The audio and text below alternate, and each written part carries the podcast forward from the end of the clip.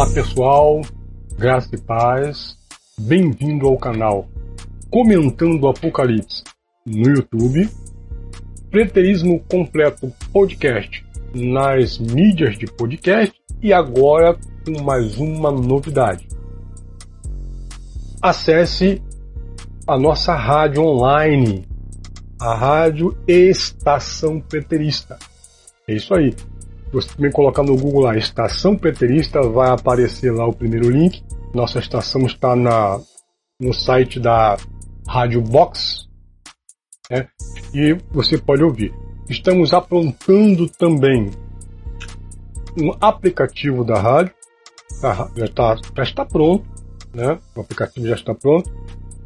É, estou finalizando ele tá, para colocar no Google Play mas ele já está pronto, já está funcionando. Tá bom? E eu confesso a vocês, meus amados, que eu tenho tido um certo trabalho para procurar músicas, né? As músicas não existem, vou dizer a você que hoje existe música adequada, não existe, tá? Porém, existe música que dá para né, botar as coisas, vamos dizer assim, na conta da licença poética. Né? Dá para passar. Mas tem umas que realmente, me perdoe o linguajar, é um lixo. E a gente não temos que descartar. Então, eu tenho tido assim um pouco de trabalho nesse sentido, de procurar músicas, tá? Mas a rádio já está lá, está funcionando na web, ainda não existe, não tem ainda programações, né?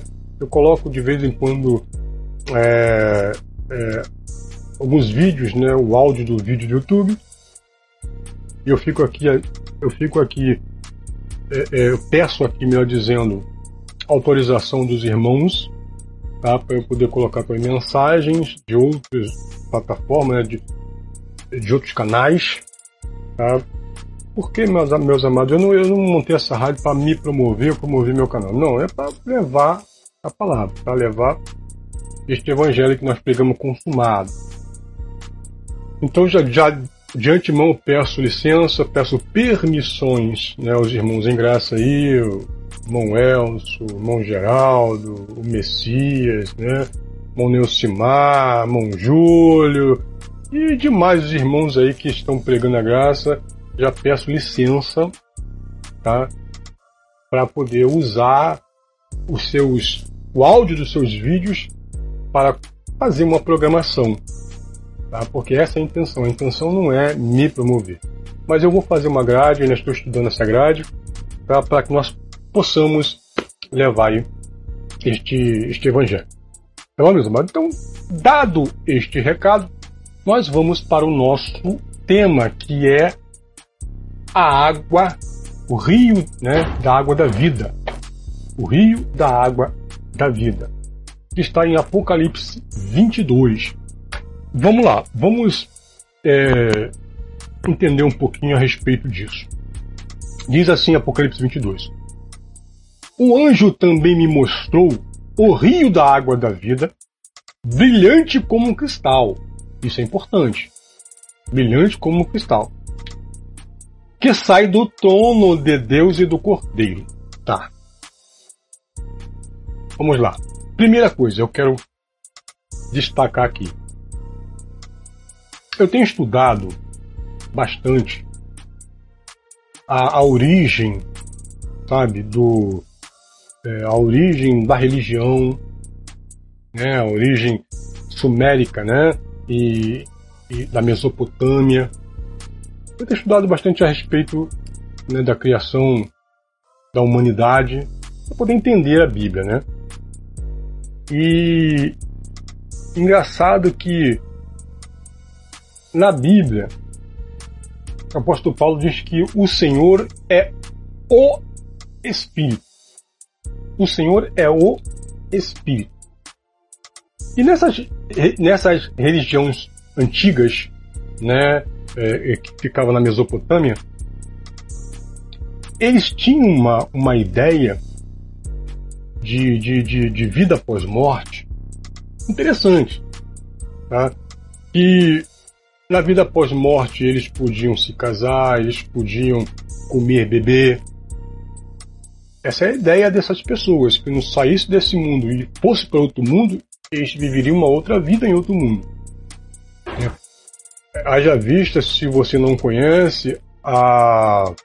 a como é que é a, a mitologia nórdica é maravilhosa. A mitologia nórdica é maravilhosa, tá? Eles acreditavam, um, vi, um viking acreditava que se ele morresse pelo seu deus, tá? ele, ele estaria no salão de Van Halen, Van Halen, né? Na, sentado na mesa bebendo cerveja, hidromel, com Thor, com Odin e todos os deuses que eles adoravam. Essa é a ideia de, de, de vida após morte deles, porque eles acreditavam que realmente eles estariam em outro lugar do corpo físico, né?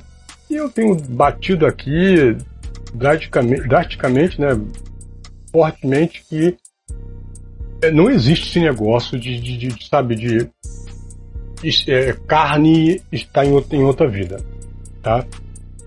Mas essa era a concepção passada, antiga. Por isso que o apóstolo Paulo ele vem combatendo isso. Jesus ele fala né, que lá no céu não se casam, se dão se casamento, porque todos serão como anjos de Deus, ou seja, espíritos também. Todos serão espíritos, então não terá corpos físicos.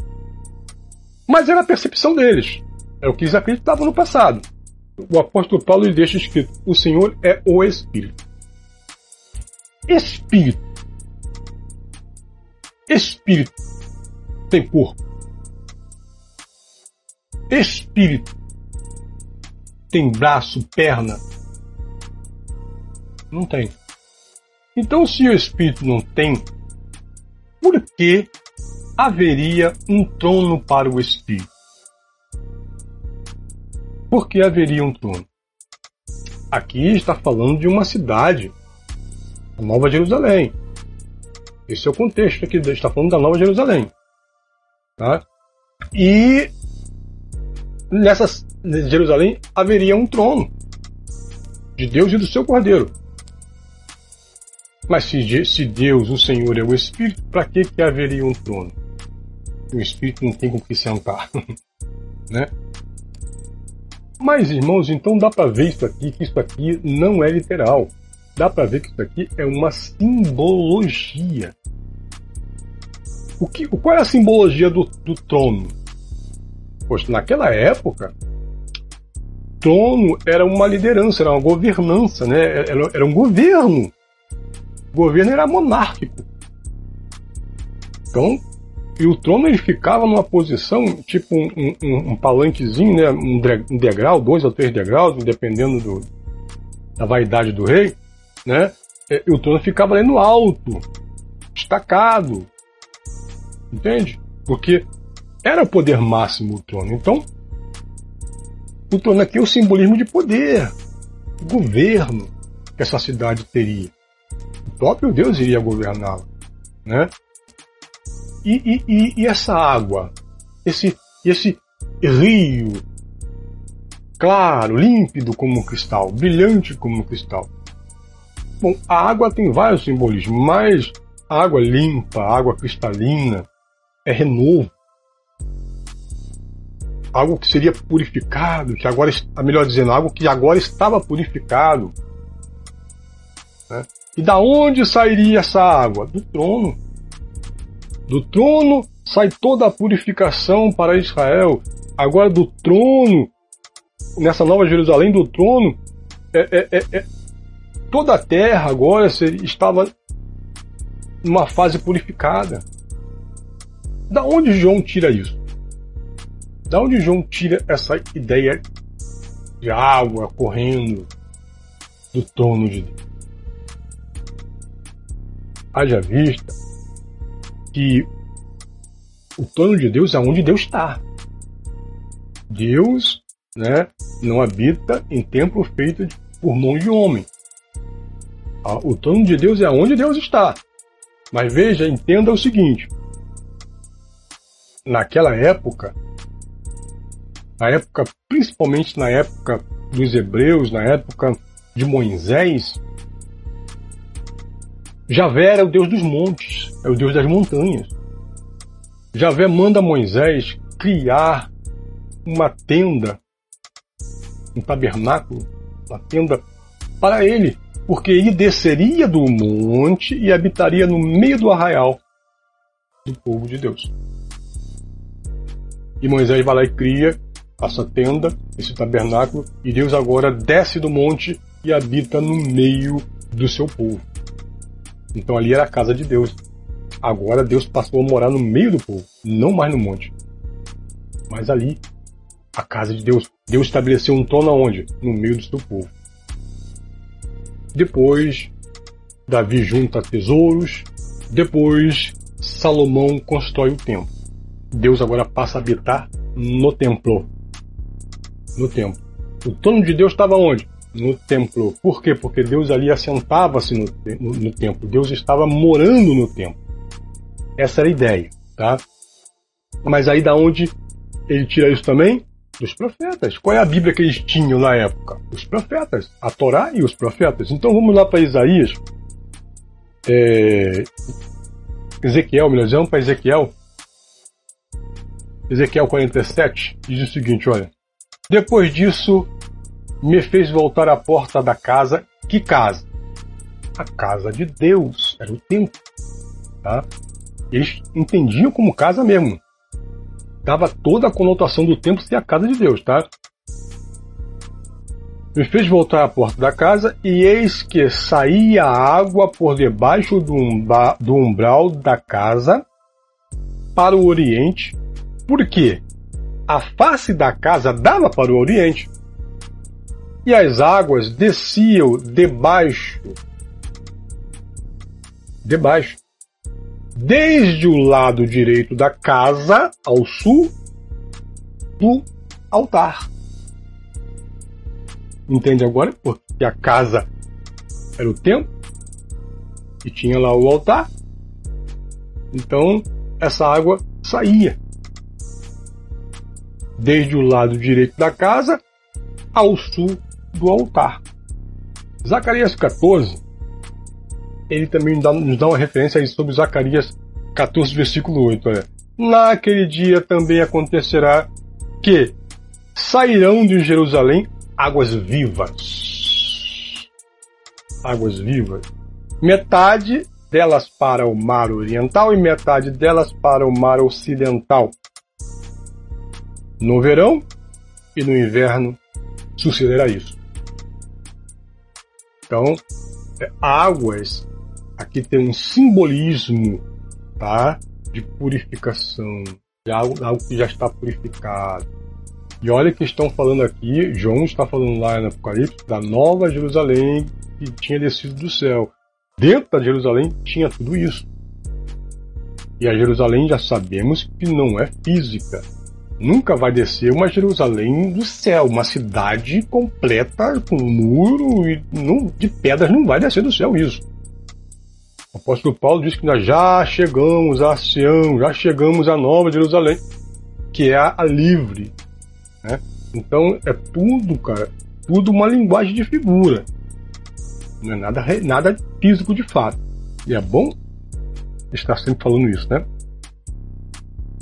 Continuando a leitura do texto aqui. É, saía do trono de Deus e que passava no meio é, da rua principal da cidade. Beleza. Em cada lado do rio está a árvore da vida. Olha, em cada lado do rio, não era uma árvore da vida, em cada lado do rio havia árvores da vida. Está a árvore da vida. Outra coisa que eu queria, que eu queria dizer aqui sobre árvore, né? A árvore também na cultura oriental, na cultura mesopotâmica, por exemplo, a árvore ela tinha, ela era sagrada. Muitas árvores eram sagradas. Vivia séculos, milênios. Tem uma árvore, eu vi uma reportagem esse dia, tem uma árvore em Portugal com mais de 3 mil anos.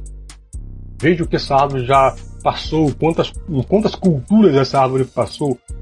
3 mil anos, vamos dizer que essa árvore ela tenha sido, nas, ela tenha sido nascida na época de, de Moisés, né?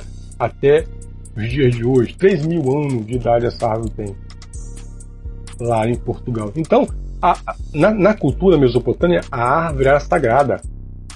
A árvore é um símbolo de fertilidade. A árvore é um símbolo de vida, cura, medicina. Tudo isso a árvore tinha, né? É um simbolismo forte nessas culturas. Então, é, tinha lá a árvore da vida nessa cidade, no, em cada lado do rio tinha a árvore da vida, né?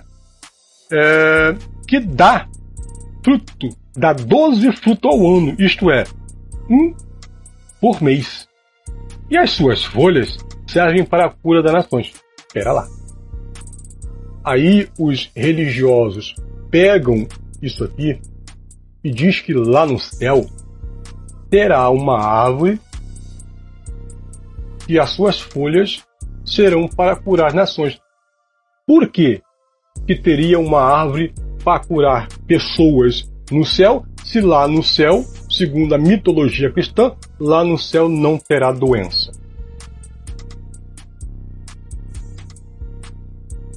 Não faz sentido, né? Então essa árvore também não é literal. Porque essa cidade toda que João está descrevendo não é literal. Essa cidade aqui é a, a, a Nova Jerusalém, ela é espiritual, ela é celeste. Agora, versículo 3. E não haverá na cidade nada que esteja debaixo de maldição de Deus. Se você for lá em Gênesis, que diz Gênesis 3, Gênesis 3,17, Gênesis 3,17. E a Adão disse: Por, por quanto deste ouvido a voz da mulher, e comeste da árvore de que te ordenei, dizendo: Não comerás dela, maldito é a terra por causa de ti. Com dor comerás dela todos os dias da tua vida. Então havia uma maldição de Deus sobre a terra, sobre a humanidade. Então ele está dizendo que aqui agora, nessa nova Jerusalém, tá, não haverá nada nessa cidade debaixo de maldição de Deus. Deus agora não, sabe, nessa nova cidade, nessa nova Jerusalém, não existe maldição de Deus. Deus não vai te amaldiçoar. Deus não, não existe mais isso. Embora, embora os homens hoje, hoje, eles estão resgatando a maldição da lei para suas vidas e ensinando as pessoas a viver nessa maldição. Mas de fato, não existe mais maldição nenhuma para o povo de Deus. O trono de Deus e do Cordeiro está na cidade e os seus servos o adorarão. Também lá em Zacarias, né? Zacarias 14, 11. Zacarias 14, 11 diz assim, ó. Vamos ler o do 9. E o Senhor será o rei sobre toda a terra naquele dia. Um será o Senhor, e um será o seu nome. Toda a terra em redor se tornará em planície desde Jeba até Rimon, ao sul de Jerusalém, e lá será exaltada, e habitará e habitada no seu lugar, desde a porta de Benjamim até ao lugar da primeira porta, até a porta da esquina, e desde a torre de Ananel até os lugares do rei. Aí o 11 diz: E habitarão nela, e não haverá mais destruição, porque Jerusalém habitará segura. Tá? Então veja que isso era uma profecia.